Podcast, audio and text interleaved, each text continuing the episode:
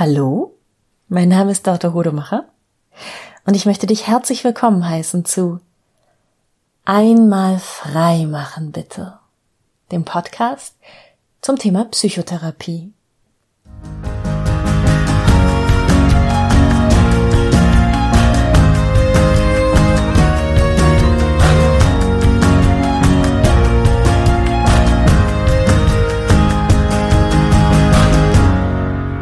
Psychotherapie und Coaching. Was sind die Unterschiede und was sind vielleicht auch die Gemeinsamkeiten? Darum soll es in der heutigen Folge gehen. Ähm, ich habe das Gefühl, dass die Folge ein bisschen länger wird. Ich habe nämlich unheimlich viele Notizen, Stichpunkte mir gemacht. Ähm, und im Vorfeld dieser Folge habe ich ziemlich viel recherchiert äh, und mal geguckt, was es so an Informationen über das Thema im Netz gibt, weil ich ja wenn ich nicht einfach nur aus meiner eigenen Arbeit erzähle, sondern versuche so ein bisschen allgemeiner über generelle Themen zu sprechen, die eben auch andere psychotherapeutisch arbeitende Personen oder Coaches betreffen, ähm, dann versuche ich, ich stelle jetzt zwar klar raus, dass es meine Meinung und meine Sicht auf die Welt ist, aber ich versuche schon auch über den Tellerrand zu gucken und zu schauen, was andere so geschrieben haben. Und was ich ganz faszinierend finde bei diesem Thema, es gibt relativ viele Äußerungen von Coaches ähm, darüber, was Coaching ist und was in Abgrenzung dazu Psychotherapie ist. Es gibt aber sehr, sehr wenig Äußerungen, die ich gefunden habe von psychotherapeutisch arbeitenden Personen über darüber, was Coaching ist. Es gibt auch ähm, eine Schnittmenge. Es gibt eben auch Menschen wie mich, die beides anbieten, aber das ist relativ selten, dass man von denen eben so Statements findet, was ist das eine, was ist das andere. Und ich äh, versuche das heute mal. Genau, in der letzten Folge ging es ja darum, was ist eine Heilpraktikerin für Psychotherapie und warum bin ich eine? Und ähm, es gibt auch in diesem Podcast schon ein paar Folgen darüber, was Psychotherapie ist und wann und warum du sie in Anspruch nehmen kannst, wann man psychisch krank ist. So am Anfang, ich glaube Folge 1, Folge 5 ähm, und hier steigen wir jetzt einfach in erster Linie ein bisschen tiefer ins Thema Coaching ein. Ähm, aber in der Abgrenzung kommen wir eben auf die Psychotherapie zu sprechen. Erstmal muss ich, glaube ich, erklären, warum ich von der psychotherapeutischen Seite her komme und damit angefangen habe und dann nach und nach angefangen habe, auch Coaching anzubieten und da auch nochmal eine eigene Ausbildung gemacht habe, extra. Als ich angefangen habe, mich für diesen ganzen Themenbereich zu interessieren, das war so, so am Ende der Pubertät, äh, das war in den 90er Jahren, da gab es äh, in meinem Umfeld einige Leute, die Psychotherapie hm, gemacht hatten, also als äh, KlientInnen. Und ich konnte auch relativ leicht darüber Literatur finden, aber Coaching war noch ein ziemlich exotisches Thema. Das war noch längst nicht so verbreitet, wie es das heute ist. Und so erkläre ich mir das, dass ich einfach das eine immer auf dem Schirm gehabt habe und das andere für mich dann später hinzukam. Ich habe dann irgendwann im Laufe meiner psychotherapeutischen Arbeit, wenn einzelne KlientInnen die äh, Zusammenarbeit beendet haben, gedacht, sag mal, war das jetzt streng genommen eigentlich Psychotherapie, was wir hier gemacht haben, oder war das Coaching? Weil vielleicht die ich sag mal, die, die psychische Belastung nach zwei, drei, vier Sitzungen schon nicht mehr so gravierend war, wie sie am, am Anfang erschienen hatte. Ne, ich kann ja immer erstmal nur mit einer Verdachtsdiagnose arbeiten und taste mich dann so langsam ran. Was könnte denn wirklich bei dieser Person los sein? Und auch weil sich herausstellte, dass es einen Knoten zu lösen gab an einer bestimmten Stelle wenn es jetzt zum Beispiel wirklich in der ganzen Therapie immer nur um einen Arbeitskonflikt ging dann habe ich hinterher so gedacht, so, warte mal, war das jetzt wirklich noch Psychotherapie? Was ist denn dieses Coaching?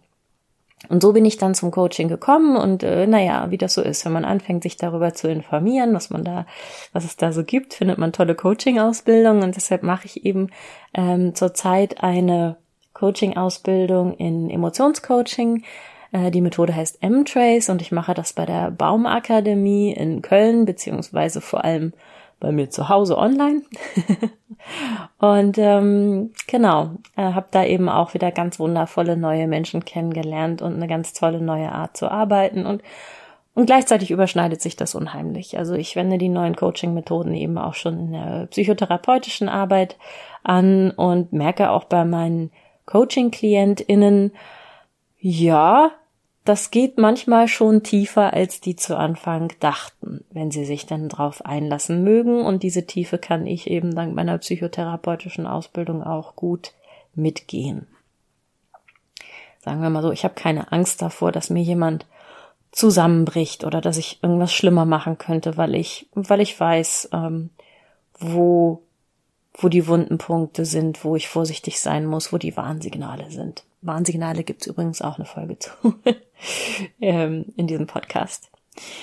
Ich habe erstmal ganz viele Punkte gefunden, von denen ich zu Anfang dachte, es könnte ein Unterschied sein zwischen Psychotherapie und Coaching und auch ganz viele Punkte, wo die Quellen, die ich im Internet gefunden habe, teilweise behaupten, sei ein Unterschied zwischen Psychotherapie und Coaching und meistens bin ich zu dem Schluss gekommen, ist es nicht so.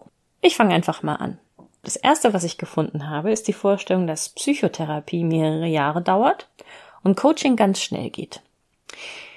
Psychotherapie muss nicht jahrelang dauern, gerade wenn man in einer Krise oder mit einem mit einem bestimmten punktuellen Anlass oder klar umgrenzten Thema kommt, dann kann das auch relativ schnell gehen und deshalb gibt es ja auch über die Krankenkasse Kurzzeittherapie, da werden im ersten Schritt zwölf Sitzungen bewilligt und im zweiten Schritt vielleicht nochmal zwölf Sitzungen und dann war es das aber auch mit der Kurzzeittherapie. Coaching, sagt man, ist meistens ein, also das kommt natürlich drauf an, wie der, der oder die Coach das jeweils macht. Aber man sagt, das ist meistens ein Paket, oft ein Paket von drei bis fünf Sitzungen. Wenn es ein größeres Thema ist, vielleicht auch mal sieben oder acht Sitzungen. Und dann ist das Thema im Zweifelsfall durch oder erstmal so weit bearbeitet, wie es an diesem Punkt nötig war. Was aber relativ häufig passiert, äh, wenn so ein Coaching-Paket dann durch ist, ist, dass der Coachie, die Coachie sagt, ah, jetzt fällt mir aber noch was ein, jetzt möchte ich aber noch mehr, können wir noch ein zweites Paket machen? Oder eigentlich möchte ich das gar nicht loslassen und das hat mir so viel Spaß gemacht und ich habe so Lust, noch weiter von, von dieser Zusammenarbeit zu profitieren. Können wir nicht so ein, können wir nicht so ein Jahrescoaching machen? So können wir uns nicht jeden Monat einmal sehen oder alle zwei Monate und das, das sind eben auch ganz beliebte Abrechnungsmodelle im Coaching-Bereich, dass man sagt, okay, klar, ich reserviere jetzt äh, für dich jeden Monat einen Termin und im Gegenzug bekommst du eben auch jeden Monat eine Rechnung von mir und die fällt dann vielleicht ein bisschen kleiner aus. Ähm, da gebe ich dir dann vielleicht einen Jahresrabatt. Ähm, nächster Punkt. Psychotherapie zahlt die Krankenkasse, Coaching zahlen die Klientinnen selbst. Theoretisch zahlt die Krankenkasse Psychotherapie, wenn die diagnostischen Kriterien für eine Psychotherapie erfüllt sind. Die gesetzliche Krankenversicherung. So, nun ist erstmal jeder, nicht jeder gesetzlich versichert. Also ich habe eben auch einige KlientInnen, die zum Beispiel äh, verbeamtet sind oder eben privat versichert oder eine private Zusatzversicherung haben. Ähm, ich habe sogar jemanden, wo die Arbeitgeberin sagt, äh, wir zahlen 50 Prozent der Sitzungen. Und in der Realität ist es ja leider so, das hast du sicherlich schon erlebt, wenn du mal versucht hast, einen psychotherapeutischen Behandlungsplatz zu bekommen oder gehört von jemandem, der oder die das versucht hat. Das kann sehr, sehr lange dauern. Also wenn du über die Krankenkasse einen Psychotherapieplatz äh, bekommen möchtest, dann gibt es da heutzutage häufig Wartelisten, Wartezeiten. Ähm, gerade bei den besseren TherapeutInnen oder eben in bestimmten Ballungsräumen ist es extrem selten, dass man direkt und sofort einen Psychotherapieplatz über die Krankenkasse bekommt. Insofern ist es eben bei einer freien Psychotherapie, die man selbst bezahlt, auch der Vorteil, man kommt schneller dran. Man kommt dran, wenn man das Gefühl hat, so jetzt muss es sein. Also kann ja auch eben auf Klientenseite liegen, die Entscheidung zu sagen, ja, könnte ich vielleicht über die Krankenkasse bekommen, aber mir ist es wichtig, mir diese Person ähm, frei auszusuchen und trotzdem schnell dran zu kommen. Dann habe ich gelesen, in der Psychotherapie spricht man von PatientInnen und im Coaching spricht man von KlientInnen. Das können wir sehr schnell abhaken. Das stimmt auch nicht. Es gibt zum Beispiel die klientenzentrierte Psychotherapie. Ähm, ist eine ganze, also Psychotherapie-Richtung. Viele, viele PsychotherapeutInnen, mit denen ich bisher gesprochen habe, sprechen von KlientInnen, manche sogar von KundInnen. PatientInnen ist meiner Erfahrung nach eher so ein ärztlicher Sprachgebrauch. Also es gibt natürlich ärztliche PsychotherapeutInnen und die reden dann vielleicht von PatientInnen. Ich höre das im psychotherapeutischen Rahmen nur sehr selten. In der Psychotherapie legt der Therapeut oder die Therapeutin die Themen fest, im Coaching die Klientin oder der Klient. Fand ich ganz verwirrend, weil ich natürlich nicht äh, mit jemandem an einem Thema arbeiten kann, zu dem er oder sie nicht bereit ist, dran zu arbeiten. Also ist in der Psychotherapie gilt auch die Regel, das, was die KlientInnen ansprechen, darüber können wir sprechen, das, worüber sie nicht sprechen wollen, darüber können wir nicht sprechen. Also ich weiß ja nicht, was jemand mir vorenthält und mir persönlich ist es auch sehr, sehr wichtig, die Grenzen da zu wahren. Ich habe eher so KlientInnen, bei denen ich mir Sorge mache, dass sie, dass sie vielleicht auch mal mehr in den Raum stellen, als sie jetzt wirklich möchten, weil sie das Gefühl haben, ich muss jetzt so offen sein und dieser Frau alles erzählen, was mir unangenehm ist, dass sie sich sehr verletzlich machen. Und ich bin eher so die, diejenige, die sagt, ähm, sie dürfen Geheimnisse vor mir haben. Und ähm, da jetzt ich hier zum Beispiel, hatte ich gerade so einen Fall, ähm, eine Klientin, die ich schon länger sehe, Klientin, die ich schon länger sehe, da sind wir das erste Mal auf das Thema Beziehungen gekommen und da habe ich gesagt, ich mag das kurz ansprechen. Wir kennen uns schon relativ lange und es ist das erste Mal, dass Sie jetzt was über Beziehungen sagen.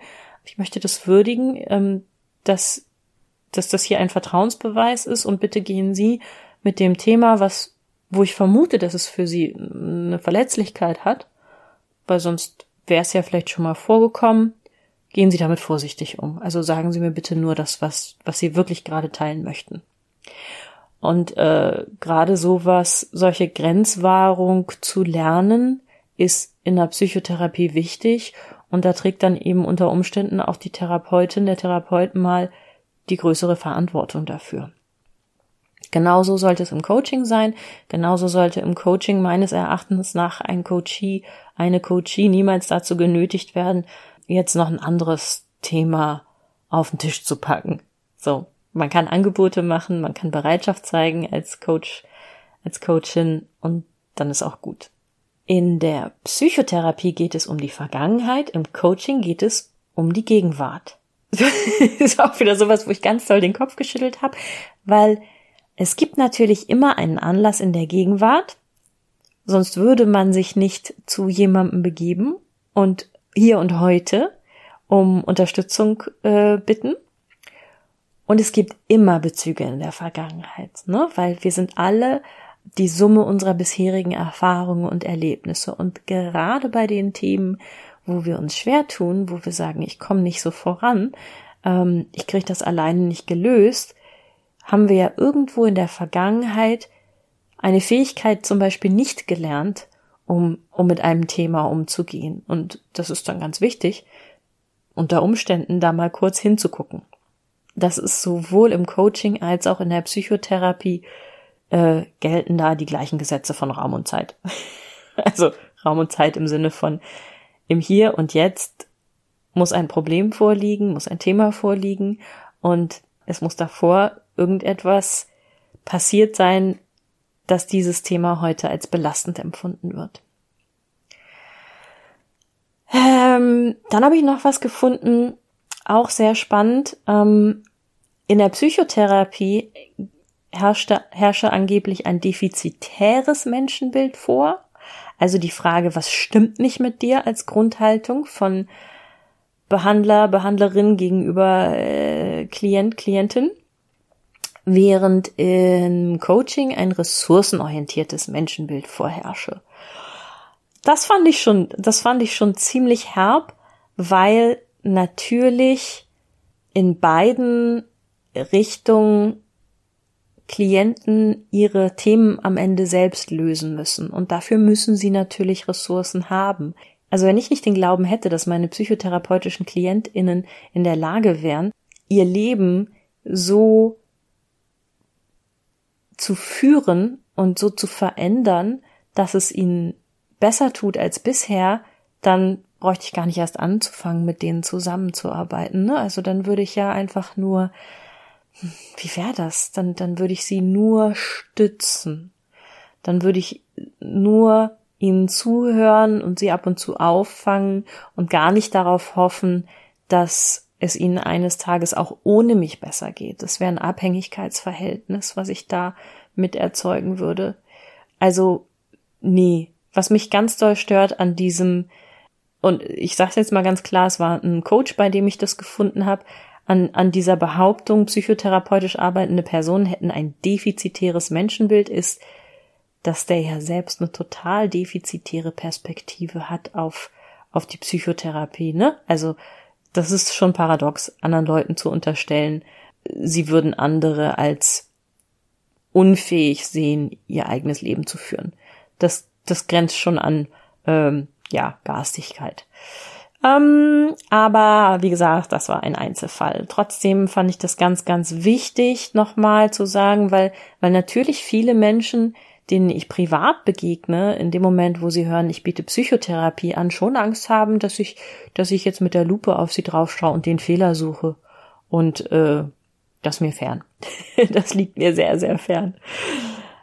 Auch gefunden habe ich die, äh, die These, ähm, in der Psychotherapie läge die Verantwortung beim Therapeuten und im Coaching ähm, gäbe es eine viel, viel höhere Eigenverantwortung. Und da muss man ja einfach mal fragen, wie viel Verantwortung kann ein erwachsener Mensch für einen anderen erwachsenen Menschen überhaupt übernehmen? In der Psychotherapie bin ich ja auch nur meistens für die allermeisten KlientInnen eine Stunde in der Woche da. Und da kann ich natürlich nicht sehr, sehr viel Verantwortung für deren Leben äh, übernehmen. Andererseits wäre die Frage, willst du dich jemandem anvertrauen, der überhaupt keine Verantwortung dafür trägt, was er oder sie in diesem Gespräch bei dir vielleicht erzeugt. Also als psychotherapeutische Behandlerin habe ich einen vielleicht noch mehr einen vorsichtigen Blick darauf, hm, wo könnte es jetzt hier gefährlich werden? Wo ist dieser Mensch gerade so fragil, dass ich aufpassen muss, es nicht, nicht schlimmer zu machen? Weil, wie gesagt, nach dieser einen Stunde in der Woche geht er oder sie nach Hause und ist den Rest der Woche alleine und traut sich eventuell, wenn es richtig schlimm wird, nicht spontan mich anzurufen oder jemanden anders anzurufen. Andererseits muss ich das im Coaching auch. Also nur weil ein Coachie zu mir kommt und mich um, um Hilfe bittet, kann er oder sie ja noch lange nicht einschätzen, wie sehr ihn oder sie das dann mitnimmt, was im Coaching passiert. Also das Verantwortungsgefühl, hoffe ich, ist auf beiden Seiten vorhanden, sowohl bei Coaches als auch bei psychotherapeutischen BehandlerInnen. Die Verantwortung tragen kann man nur sehr begrenzt für einen anderen Menschen. Und ja, wenn du überlegst, ähm, Coaching oder Psychotherapie in Anspruch zu nehmen, ist das auch eine wichtige Frage, die du dir stellen kannst. Wie viel Verantwortung bist du bereit abzugeben? Und warum solltest du das tun? Und wenn du tatsächlich zum Beispiel sagst, ich möchte jetzt mal für ein paar Wochen komplett die Verantwortung abgeben für alles, es ist so dermaßen viel zu viel, dann ist das auch legitim und dann ist das ein guter Grund, mit deiner Hausärztin, deinem Hausarzt über eine zum Beispiel psychosomatische Kur, eine Reha-Maßnahme zu sprechen. Das ist alles möglich, aber nicht unbedingt im Coaching und nicht unbedingt in einer ambulanten Psychotherapie. Und der letzte Punkt auf meiner Liste, auch sehr schön, Psychotherapie macht man, weil man es tun sollte, weil man es tun muss. Ne? Klingt auch schon wieder mit dieses, weil was nicht stimmt mit einem. Und Coaching ist freiwillig. Ja, wenn du eine Psychotherapie nicht freiwillig machst, sondern weil jemand anders das von dir verlangt, dann machst du sie höchstwahrscheinlich gar nicht gibt's immer mal wieder, ist immer mal wieder ein Dilemma, mit dem ähm, psychotherapeutische BehandlerInnen konfrontiert werden. Partner hat gesagt, so, das geht so nicht mehr weiter, ich trenne mich, wenn du jetzt nicht eine Therapie machst. Oder was ich auch tatsächlich schon gehabt habe, ähm, Schulleiter in der Berufsschule hat jemanden zu mir geschickt und gesagt, äh, nö, sie bleiben nicht auf dieser Schule, wenn sie mir nicht jede Woche eine Bescheinigung über eine erfolgte Psychotherapiestunde mitbringen ich habe alle Warnsignale gesehen. Ich wusste das vorher, dass man das nicht tun soll. Ich habe gleichzeitig das Dilemma gesehen dieser Person, die zu mir geschickt wurde. Und ich war auch sehr, sehr neugierig auf diesen Fall. Und ähm, naja, wenn jemand eine Psychotherapie anfängt, die er oder sie nicht machen will, dann kann ich es im Zweifelsfall auch nicht schlimmer machen, weil er oder sie höchstwahrscheinlich sich nicht wirklich einlassen wird auf die Psychotherapie und so war es dann auch. Also diese Person hat dann ja Proforma-Therapie gemacht und die auch abgebrochen, äh, sobald äh, das möglich war. Und das finde ich auch total in Ordnung, weil Psychotherapie ist ein Angebot und keine Pflicht. Psychotherapie kann helfen, sich zu entwickeln, wenn man das möchte. Und wenn man keinen Leidensdruck hat, dann braucht man das schlichtweg nicht zu machen. Ähm, ach nee, da ist noch, da sind noch zwei Punkte auf meiner Liste. okay. Ähm, mit Psychotherapie heilt man Verletzungen, mit Coaching schafft man neue Fähigkeiten oder Gewohnheiten. Oder aber, auch anders formuliert, äh, Coaching ist präventiv, das macht man bevor es einem schlecht geht. Und Psychotherapie ist kurativ, also eine Heilbehandlung, was sie ja, wie wir beim letzten Mal besprochen haben und äh, auch schon in einigen Folgen davor zum Thema kam, rechtlich gesehen eine Heilbehandlung ist. Deshalb darf es nicht jeder Mensch durchführen. Aber ne, hier ja eher die Aussage, wenn was kaputt ist, wenn man schon krank ist, dann geht Coaching nicht mehr, dann geht nur noch Psychotherapie. Ja und nein es ist natürlich ein super Anlass für ein Coaching zu sagen, ich möchte noch was Neues lernen, ich möchte mein volles Potenzial ausschöpfen, ich möchte positive Gewohnheiten etablieren, ich möchte von mir geht's schon gut auf, ah, jetzt kann ich das aber noch besser kommen. Mm, das ist zum einen in einer Psychotherapie auch möglich, was so einzelne Bereiche betrifft. Und zum anderen kann es natürlich immer mal sein, dass man in einem Coaching an einem Punkt kommt, wo dann was tiefergehendes auftaucht, wo sich dann zeigt, ne, das ist eigentlich gar kein Stress im Außen, sondern es ist eine mangelnde Fähigkeit, mit Stress umzugehen. Und die liegt nicht an dem stressigen Umfeld, Arbeitsleben, äh, vorübergehenden Belastung, sondern die liegt eigentlich in mangelnder Resilienz, die wiederum auf, äh, ja, beispielsweise einem frühkindlichen Trauma liegt. Ne? Das ist ja das, was viele Leute befürchten, dass in der Psychotherapie aufgedeckt werden könnte oder angezweifelt werden könnte, dass sie eine, eine glückliche, eine ausreichend gute, eine schöne Kindheit gehabt haben. Bei dem Thema hilft vielleicht nochmal die Erinnerung daran, dass wir heutzutage davon ausgehen, dass bei der Entstehung von psychischen Störungen ähm, immer zwei Faktoren eine Rolle spielen. Erstens hat jeder von uns ein persönliches Stresslevel, bis zu dem wir gut funktionieren und dann irgendwann ist genug. Dann geht's nicht mehr. Und das ist sehr individuell sehr unterschiedlich. Manche Menschen stehen die ganze Zeit in so einem Dauerfeuer und fühlen sich dann erst richtig wohl, wenn die Anforderungen so bam, bam, bam auf sie, auf sie eindringen. Und andere Leute brauchen wesentlich mehr Ruhe und weniger Lärm und funktionieren erst in ihrem eigenen Rhythmus, der relativ langsam ist. Ähm, und die blühen eben eher auf in einer ruhigeren Umgebung. Ähm, die funktionieren zum Beispiel sehr, sehr gut als Schafhirte. So, um das jetzt mal als Beispiel zu nennen, ne, das wäre für die allermeisten Menschen ein, ein wahnsinnig langweiliger Job und die hätten dann wieder sehr viel Stress mit dieser viel zu großen Ruhe. Persönliches Stresslevel ist das eine. Und das andere, dieses Stresslevel, das du hast, das muss über eine gewisse Zeit lang ähm, überschritten sein. Ähm, die Anlage für psychische Störungen haben die meisten von uns, wenn nicht alle.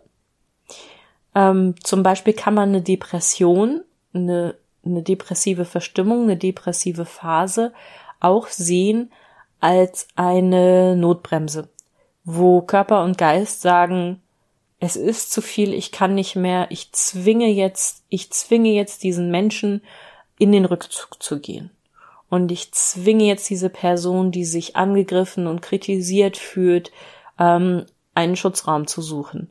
Und der ist zum Beispiel das Bett. Und da ist es nicht schön und da ist es nicht lustig. Und in der Depression ist man nicht mal mehr traurig, sondern da ist einfach eine totale Gefühlsleere und oft auch ganz viel Scham dafür und ganz viel Schuldgefühle. Aber Ähm, es ist sozusagen dem depressiven Gehirn gelungen, ähm, die Person selbst aus der Gefahrenzone rauszubringen, weil sie sich nicht wehren kann. Ähm, das ist ja, auch wenn es sich furchtbar anfühlt, wenn man da drin steckt, ein relativ logischer Sicherheitsmechanismus zu sagen, man zieht die, also ne, die Natur zieht die Reißleine wegen zu viel Stress. Und dann muss man in der Psychotherapie halt ganz genau hingucken, wo dieser Stress sitzt und wie man diesem Stress begegnen kann und was man stattdessen etablieren kann im Leben. Und das kann man in der Psychotherapie, das kann man auch mit Coaching-Methoden. Dann würde ich es aber für sehr, sehr wichtig halten, dass der die Coach ähm, psychotherapeutischen Hintergrund hat. Ne? Also das auch nochmal ganz, ganz wichtig.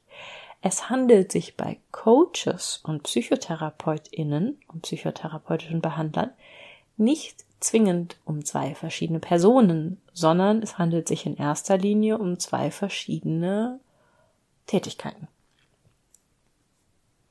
Dann kommen wir jetzt mal zu dem, zu den harten Fakten, zu dem, was ich aus meiner kleinen Sicht auf die Welt tatsächlich glaube, gefunden zu haben an Unterschieden zwischen Coaching und Psychotherapie. Also erstmal vorweg, ganz wichtig, der Begriff des Coaches ist nicht geschützt. Jede Person darf sich Coach nennen, Coachin, wenn sie als Experte oder Expertin für etwas angesehen werden möchte. Und das kann sein, dass sie Expertin oder Experte ist, relativ gesehen zu anderen. Das kann aber auch heißen, dass vielleicht gar nicht so viel dahinter steckt. Das heißt jetzt nicht, dass ich Coaches dissen möchte oder dass ich behaupten möchte, die meisten Coaches seien Scharlatane. Mm, die haben nämlich oft sehr lange und kostspielige Ausbildungen hinter sich und haben sich auch gut hinterfragt und haben eben wirklich Experten Wissen zu bestimmten Themen oder Expertenfähigkeiten angehäuft. Aber es lohnt sich auf jeden Fall genau hinzugucken, ob das der Fall ist. Und gute Coaches werden dir sehr, sehr gerne Auskunft darüber geben, was sie alles, wann und bei wem gelernt haben. Und die werden dir auch Referenzen geben von zufriedenen KlientInnen. Aber grundsätzlich, rein rechtlich ist es so, Coach kann ich mich ab morgen nennen, kann ich, eine kann ich mir eine Visitenkarte malen und fertig. Anders ist es ja mit der Psychotherapie. Psychotherapie dürfen nur bestimmte Personen anbieten Psychotherapeut, Psychotherapeutin dürfen sich auch nur bestimmte Personen nennen. Das ist rechtlich strafbar, wenn man sich das aneignet, obwohl man die Erlaubnis dazu nicht erworben hat. So, jetzt kommen wir zu einem Paradoxon, mit dem Coaches konfrontiert sind und sich hoffentlich auch konfrontieren. Coaches dürfen keinerlei krankheitswertige Symptome diagnostizieren oder bearbeiten. Krankheitswertige Symptome sind beispielsweise Schlafstörungen, Lernstörungen oder Angstzustände. Und das Problem ist, was genau ein krankheitswertiges Symptom ist. Das erlernt man ja, wenn man sich auf die Heilerlaubnis vorbereitet. Ne? Also in meinem Fall jetzt die Heilpraktikerüberprüfung, äh, in anderen Fällen die ärztliche Approbation, in anderen Fällen die ähm, der Abschluss der psychotherapeutischen Ausbildung für Psychologinnen oder Psychologen. Und man darf Diagnosen erst erstellen, wenn man eine Heilerlaubnis hat. Nur jemand, der eine Heilerlaubnis hat, darf eine äh, psychische oder psychiatrische Diagnose erstellen. Das heißt, Coaches sind dazu aufgefordert, etwas nicht zu behandeln, von dem sie im Zweifelsfall gar nicht genau wissen, was es ist. Jetzt kann man natürlich als Coach sich auch sehr gut rein vertiefen in psychische Diagnosen und Diagnosekriterien, damit man im Zweifelsfall weiß, oha, hier ist eine Grenze überschritten, diese Person muss ich jetzt mal zu einem psychotherapeutischen Behandler, einer psychotherapeutischen Behandlerin schicken, damit da eine Diagnose erstellt wird und gegebener, gegebenenfalls auch eine Therapie. Aber im Zweifelsfall von sich aus, nur weil jemand eine Coaching-Ausbildung abgeschlossen hat, kann er oder sie noch lange nicht einschätzen, was er oder sie behandeln darf. Ähm, deshalb ist es im Coaching meistens so, dass man zu Beginn als Coachee ein Schreiben unterzeichnet, in dem man darauf hingewiesen wird, dass Coaching keine Psychotherapie ersetzt und dass man das zur Kenntnis genommen hat. Ne? So können Coaches sich absichern Und so kann man eben auch wirklich nochmal darauf hinweisen, dass die Verantwortung bei derjenigen Person liegt, die das Coaching in Anspruch nimmt. Und ganz, ganz viele Coaches haben sogar im Hintergrund die Heilerlaubnis und sind Heilpraktiker für Psychotherapie oder Heilpraktikerinnen für Psychotherapie, hängen das aber nicht an die große Glocke. Also, ne, hatten wir beim letzten Mal, das Wort Heilpraktiker ist für viele so ein bisschen anrüchig, so ein bisschen öko, so ein bisschen homöopathisch oder so, irgendwie komisch, irgendwie nee. De facto ist es aber ein Nachweis darüber, dass man psychische Störungen diagnostizieren kann, fachgerecht und diagnostizieren darf. Und eine ganz wichtige sowohl juristische als auch ethische Absicherung für mich im Coaching, dass ich weiß, ich kenne meine Grenzen und ich kenne auch die Grenzen der Belastbarkeit meiner Coaches. Und wo wir gerade beim Thema Diagnose sind, Psychotherapie ist ja auch etwas, was zum Beispiel umsatzsteuerbefreit ist.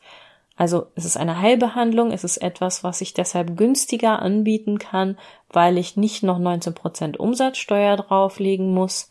Es ist eben rechtlich bevorzugt äh, gegenüber Coaching oder Beratungsleistungen, psychische, psychologische Beratung ist eben auch umsatzsteuerpflichtig und deshalb gilt aber auch keine Psychotherapie ohne Diagnose. Ich darf eine Psychotherapie nur dann anbieten und durchführen, wenn ich der Klientin, dem Klienten eine, wenn auch vorläufige ähm, psychische oder psychiatrische Diagnose erstellen kann. Heißt also, wenn du dich in die Psychotherapie begibst, gibt's immer irgendwo im Hintergrund schriftlich festgehalten eine Diagnose. Ähm, Im Falle von einer freien Psychotherapie, wie bei mir beispielsweise, landet die äh, bei mir in den Akten und sonst meistens bei niemandem, weil ich gar nicht das Recht habe, sie weiterzugeben. Als ich jetzt gesagt habe, ähm, es wird auf jeden Fall eine Diagnose für dich erstellt und festgehalten, hat dich das entweder beunruhigt oder es hat dir ein angenehmes Gefühl gegeben. Und da spalten sich die KlientInnen wirklich auch in zwei Lager. Manche möchten auf gar keinen Fall ihre Diagnose wissen, ähm, manche blenden das auch lieber aus, dass es eine Diagnose für sie gibt. Ähm, viele Menschen, die nicht in der Psychotherapie sind, finden das ja ganz beängstigend. Man könnte ihnen eine, eine psychische Störung diagnostizieren, ähm, als würde sich allein durch diese ausgesprochene Diagnose irgendwas in ihrem Leben oder in ihrer, in ihrem Wert eigentlich auch, ne, in ihrer Leistungsfähigkeit verändern. Und andere Leute wiederum finden das vollkommen entlastend und beruhigend und haben dann so ein Gefühl von, ach so, ach, jetzt hat das endlich mal einen Namen. Ach, ach, das habe ich. Ach, und das haben so viele Menschen. Ach so, ja, na dann. Dann ist das ja gar nicht so schlimm und vor allem jetzt wissen wir ja auch, jetzt kann ich ja auch gucken, was wir machen können dagegen. Also für die ist dann eher so ähm, wie so ein, ich sag mal, ich gebe dir den Namen ähm, Beef Wellington und du kannst in einem Rezeptbuch nachschlagen, wie du das kochst. also für die ist das dann, für viele äh, KlientInnen, äh, die eben gerne Diagnose haben wollen, ist das dann eher so ein, okay, Ärmel hochkrempeln und los geht's. Und das ist eine sehr, sehr individuelle äh, Erfahrung und da kann man, da kann man nicht generell sagen, das wird von Menschen so oder so gesehen, aber es könnte für dich natürlich eine Rolle spielen, wenn du jetzt überlegst, ähm, möchte ich eine Psychotherapie anfangen oder möchte ich ein Coaching machen. Ne? Deshalb sage ich das. Also im Coaching wirst du keine psychische Diagnose bekommen, es sei denn, deine Coachin, dein Coach hat im Hintergrund eine Heilerlaubnis. Wenn du die haben möchtest, eine psychische Diagnose, dann solltest du dich eben zu jemandem begeben, der oder die diese Diagnose erstellen kann und darf. Und umgekehrt, äh, in der Psychotherapie wirst du eine bekommen. Ob du sie erfährst, das ist nochmal eine andere Frage. Weil die meisten Behandlerinnen und Behandler halten das dann eben so, dass sie dir die Diagnose nur auf Nachfrage mitteilen, dass sie auch vorher nochmal fragen, na, was glaubst du denn, was glauben sie denn, ähm, was das ändert? Also, was ist denn ihre Motivation, die Diagnose zu erfahren? Ja, du hast das Recht, die Diagnose zu erfahren, aber wir gehen da meistens vorsichtig mit um und schauen erstmal, tut dir das jetzt gut, die Diagnose zu erfahren?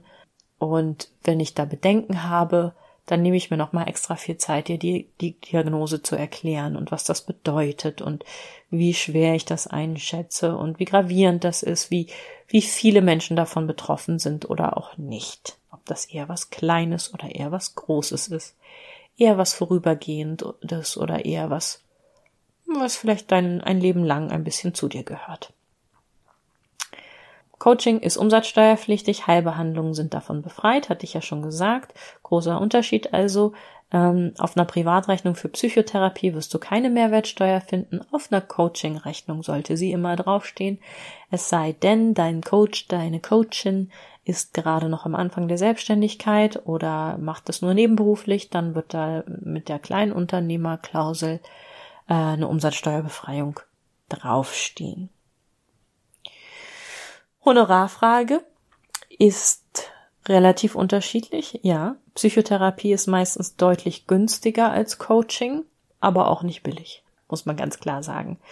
Beides kostet Geld und beides tut ein bisschen weh, muss es aber auch erstens, damit eine Veränderung stattfinden kann, damit eine Wertschätzung da ist, zweitens, naja, damit die Behandlerin, der Behandler finanziell über die Runden kommen kann, viel Geld für Weiterbildung ausgeben kann und das ist auch beides kein Job, wo man 40 Stunden in der Woche arbeitet im Sinne von 40 Stunden lang Gespräche mit KlientInnen führt. Das heißt, ähm, die Arbeitszeit muss ja auch bezahlt werden, in der wir uns weiterbilden, in der wir Steuerkram und Büroablage machen und so weiter. Das heißt, das ist ähm, kostet mehr als der durchschnittliche Friseurbesuch, sage ich mal so. In meiner Erfahrung wird's ganz, ganz interessant, wenn man die Frage mal umgekehrt stellt, und zwar, wer sind Coaches und wer sind psychotherapeutische KlientInnen? Das sind nämlich meiner Erfahrung nach zwei unterschiedliche Gruppen von Menschen. Also, wenn du jetzt zu Hause sitzt und überlegst, sollte ich mich mal unterstützen lassen von jemandem? Sollte ich mir mal helfen lassen? Dann bist du entweder jemand, der oder die tendenziell die Fehler bei sich sucht und sagt, mit mir muss was nicht stimmen. Ich bin, ich bin nicht gut genug. Ich habe ein ganz großes Defizit und ich bin schlechter als die anderen und dann wirst du wahrscheinlich dich für eine Psychotherapie entscheiden. Oder du bist jemand, der oder die sagt, hm, also hier in dem Bereich bin ich noch nicht ganz so gut.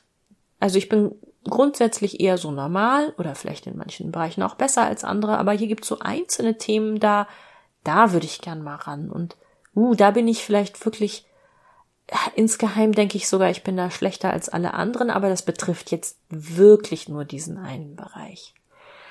Also, das ist tatsächlich etwas, wo ich die Sache mit der defizitären Betrachtungsweise sehe. KlientInnen in der Psychotherapie sehen eher sich als nicht so ganz vollständig und nicht so ganz in Ordnung. Coaches sehen sich als ziemlich vollständig und in Ordnung mit Verbesserungspotenzial. So, das ist jetzt alles ganz schön viel gewesen und ganz schön viele einzelne Punkte und Fakten und Ja und Nein und Wenn und Aber und ähm, so richtig zufrieden bin ich damit noch nicht. Damit möchte ich dich noch nicht aus dieser Folge entlassen, sondern ich möchte dir gerne ein Bild mitgeben, damit du besser einordnen kannst, was Psychotherapie und was Coaching ist. Und äh, leider Gottes bin ich nicht die Einzige, die auf dieses Bild gekommen ist. Es ist recht beliebt. Mein Ausbilder im Coaching, Mike Baum, sagt das auch immer wieder. Und zwar geht es um einen Tanz. Also Mike sagt immer, Coaching ist wie Tanzen. Und ich führe und meine Coaches lassen sich führen und ich weiß von mir, ich kann verdammt gut führen. Finde ich sehr schön, wie er das sagt. Und es ist beides ein Tanz. Der Unterschied liegt darin, dass ich in der Psychotherapie, und ich, ich führe ja beide Tänze auf sozusagen, ich bin ja sowohl psychotherapeutische Behandlerin als auch Coachin. In der Psychotherapie bin ich eher so, stell dir so eine Disco vor, mit so einem großen, mit so einer großen Tanzfläche. Und da sind einige viele Menschen. Und die Person, die tanzen möchte, die möchte ganz dringend tanzen, aber die traut sich nicht so richtig. Und jetzt ein bisschen Angst vor den anderen. Und dann bin ich so eine Art Wingman, Wingwoman, Also ich bin die Freundin, nein, ich bin keine Freundin, sondern ich bin die Begleiterin, die sagt, so, jetzt mal alle Platz machen hier und dann fahre ich vielleicht auch mal rechts und links die Arme aus und suggeriere dieser tanzenden Person, so, hier ist dein Schutzraum, hier kann dir nichts passieren und hier darfst du dich ausdrücken. Und ich feuere die Person vielleicht auch mal an und ich sage, hey, probier doch mal dies oder das und vielleicht mache ich auch mal so einen Tanzmove vor, äh, in der Hoffnung, dass es gut aussieht. Vielleicht ist es mir aber auch egal und sage, mach mal das, das macht Spaß. Und dann gucke ich, ob die tanzende Person, also meine psychotherapeutische Klientin oder mein Klient, sich ausdrücken kann, so wie sie möchte, ob sie Spaß hat, ob sie sich das traut und ob sie noch mehr Input braucht, noch mehr Schutz braucht oder ob ich sie irgendwann dann auch alleine weiterlassen, tanzen lassen kann und dann gehe ich vielleicht schon mal nach Hause und weiß, so jetzt habe ich hier so den Weg gebahnt auf die Tanzfläche und jetzt läuft das hier von alleine. Und im Coaching, da ist der Auftrag ein anderer. Im Coaching sagen die KlientInnen quasi, gib mal richtig Gummi, so, für mich mal, für mich mal richtig heiß übers Parkett. Ähm, ich habe das selbst witzigerweise vor Jahren erlebt. Ich habe einer Freundin, die sehr viel Erfahrung im Paartanz hatte, habe ich gesagt, oh, ganz ehrlich, Paartanz, ah, da bin ich sehr weit raus aus meiner Komfortzone. Das macht mir richtig Angst. Da kriege ich schweißige, kalte Finger. Habe ich, mm -mm, da komme ich, äh, hu. Das möchte ich eigentlich auch nie wieder erleben. Und dann hat sie gesagt, aber das macht so viel Spaß, du musst das erleben. Und dann hat sie tatsächlich ihren ehemaligen Tanzlehrer, mh, hm, Latino, ähm, organisiert. Und wir sind, und dann gab es auch noch einen Tanzherrn für sie, genau. Und wir sind Cocktails trinken gegangen. Die haben wirklich mit Ansage zwei Cocktails in mich reingeschüttet, damit ich mich auf die Tanzfläche traue. Und dann hat er mich geschnappt. Und dann hat er mich quasi, es fühlte sich an, als hätte er mich irgendwie so mit der Hand an der Hüfte eingehakt und über die Tanzfläche geführt. Und ich hatte keine Ahnung von den Tanzschritten, aber ich konnte tanzen. Wow, konnte ich tanzen an dem Abend. Irgendwelche Salsa, Latin, Bachata, keine Ahnung, wie das heißt, aber ich konnte tanzen. Mit einem Mann, der mehr als zehn Zentimeter kleiner war als ich. Der konnte so gut führen, war Wumpe. Und so ist das im Coaching. Im Coaching weiß ich, ich kann und ich darf meine KlientInnen herausfordern und ich darf sie führen. Und die werden sich schon wehren, wenn was nicht zu ihnen passt. Und die werden schon hinterher mir die Meinung sagen und sagen, das war mir zu schnell oder gib mehr. Und das mit den psychotherapeutischen KlientInnen bin ich da vorsichtiger und geduldiger und ja, Coaching ist mehr Gas, mehr mehr Achterbahn, würde ich sagen. Das nochmal als ganz unprofessionelle, aber wie ich hoffe, gut im, im Gehirn bleibende Erklärung dafür, was die Unterschiede zwischen Coaching und Psychotherapie sind. Wenn du jetzt noch Fragen haben solltest zum Thema Coaching und Psychotherapie oder wenn du plötzlich total Lust bekommen haben solltest, dich mal richtig von mir über die über die Tanzfläche in deinem Inneren wirbeln zu lassen, kann ja auch sein, dann schreib mir gerne eine E-Mail an die info at einmalfreimachenbitte.de. Vielen Dank und bis bald.